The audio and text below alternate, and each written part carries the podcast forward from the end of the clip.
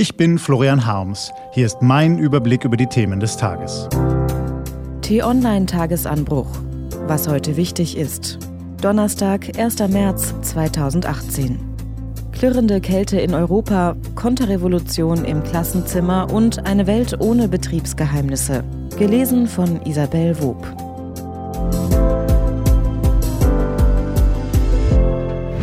Was war?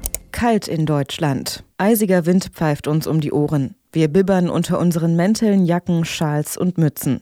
Minus 21,3 Grad hat man im baden-württembergischen Sigmaringen gemessen. Seit Freitag wurden in Europa mehr als 45 Kältetote gezählt, allein 18 in Polen. Das Schicksal eines Großvaters im baden-württembergischen Kreglingen berührt ganz besonders. Sein achtjähriger Enkel brach beim Schlittschuhlaufen ein. Der 79-Jährige zog den Jungen aus dem eiskalten Wasser, brach dabei aber selbst ein. Der Junge überlebte, sein Großvater starb. Der Winter kann wunderschön sein, aber auch tückisch. Passen Sie bitte auf sich auf. Ostguta und was man tun kann.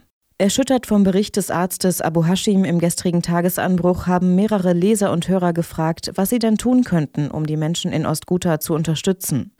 Natürlich können sie nicht verhindern, dass weiter geschossen wird und jeden Tag und jede Nacht Menschen sterben. Aber wir können uns erstens weigern, diesen Wahnsinn hinzunehmen. Journalisten können darüber schreiben, sie können in ihrem Bekanntenkreis darüber reden. Wenn unsere Politiker merken, dass immer mehr Bürgern ein Ende des Tötens in Syrien wichtig ist, dann rückt der Krieg auf ihre Agenda womöglich weiter nach oben. Zweitens können Sie, wenn Sie mögen, eine der lokalen Hilfsorganisationen in Syrien unterstützen. Etwa die White Helmets, die verschüttete Menschen aus den Ruinenbergen oder das Mollham-Team. Sie können etwas tun, aber entscheiden müssen Sie selbst. Die Konterrevolution im Klassenzimmer. Im Jahr 1956 schlug die Sowjetarmee den Volksaufstand der Ungarn blutig nieder. In der DDR schwieg eine ganze Schulklasse aus Solidarität mit den Toten. Für die DDR-Funktionäre ein klarer Fall von Verrat und Konterrevolution. Dietrich Garstka war einer dieser Schüler, die es nur wegen eines Zeichens der Menschlichkeit mit der Unmenschlichkeit einer Diktatur zu tun bekamen. Im Interview mit T-Online erzählt Garstka, wie der Volksbildungsminister der DDR höchstpersönlich in der Klasse im brandenburgischen Storkow erschien und die Schüler bedrohte. Er merkte, er kriegt nichts raus, brüllte mit unflätigsten Worten und merkte also, es geht nicht. Also stelle ich jetzt ein Ultimatum. Eine Woche gebe ich euch Zeit, dann wisst ihr, wer der Rädelsführer ist. Den will ich wissen. Und den gibt es auch. Ich kann es aber gar nicht. Das beeindruckende Video finden Sie heute auf t-online.de. Und wenn Sie mögen, können Sie ab heute auch die Verfilmung der Geschichte Das schweigende Klassenzimmer im Kino anschauen. Was steht an? Die T-Online-Redaktion blickt für Sie heute unter anderem auf diese Themen. Nach dem Hackerangriff auf das Netzwerk der Bundesverwaltung herrscht im politischen Berlin Unruhe. Welche Daten konnten ausgeschnüffelt werden? Steckt wirklich eine russische Gruppe dahinter? Heute soll es weitere Informationen geben. Tobias Hans. Sagt Ihnen der Name etwas? Heute wird er als Nachfolger von Annegret Kramp-Karrenbauer zum neuen saarländischen Ministerpräsidenten gewählt.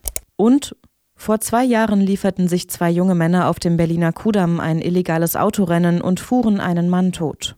Das Berliner Landgericht verurteilte sie wegen Mordes zu lebenslangen Freiheitsstrafen. Heute verhandelt der Bundesgerichtshof über den Revisionsantrag der beiden Täter und entscheidet die Frage, können Raser wirklich als Mörder verurteilt werden? Diese und andere Nachrichten, Analysen, Interviews und Kolumnen gibt's den ganzen Tag auf t-online.de. Was lesen? Wenn Sie möchten, unter t-online.de-tagesanbruch gibt es drei Lesetipps für Sie. Heute geht es um die Kandidaten für die CDU geführten Bundesministerien, um Dieselfahrverbote in deutschen Städten und um Open Source, eine Welt, in der es keine Betriebsgeheimnisse gibt. Das war der T-Online-Tagesanbruch vom 1. März 2018. Zum Schluss würden wir gern von Ihnen wissen, wie gefällt Ihnen der Tagesanbruch zum Anhören? Schreiben Sie gern direkt an userfeedback.t-online.de. Wir freuen uns drauf. Wünsche Ihnen einen frohen Tag. Ihr Florian Harms.